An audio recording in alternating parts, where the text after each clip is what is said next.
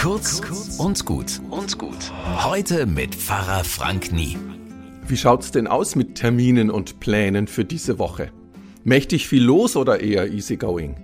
Gibt's da einen wunderschönen Termin im Kalender mit einem roten Herzchen dran gemalt? Oder findet sich da einer in fettem Schwarz vom Kaliber Weisheitszahn ziehen? Wenn's euch geht wie den meisten Menschen, dann steht da wohl eine bunte Mischung drin in dieser Woche. Schönes und Ungeliebtes, vieles, was Arbeit macht und manches, was total Spaß macht und vielleicht sogar ein besonderer Geburtstag. Was auch drin steht. Für jeden Tag in dieser Woche gilt Jesu Versprechen, ich bin bei dir alle Tage. Das gilt für euer Date, den Geburtstag und den Zahnarztstuhl. Behüt euch Gott. Bis morgen.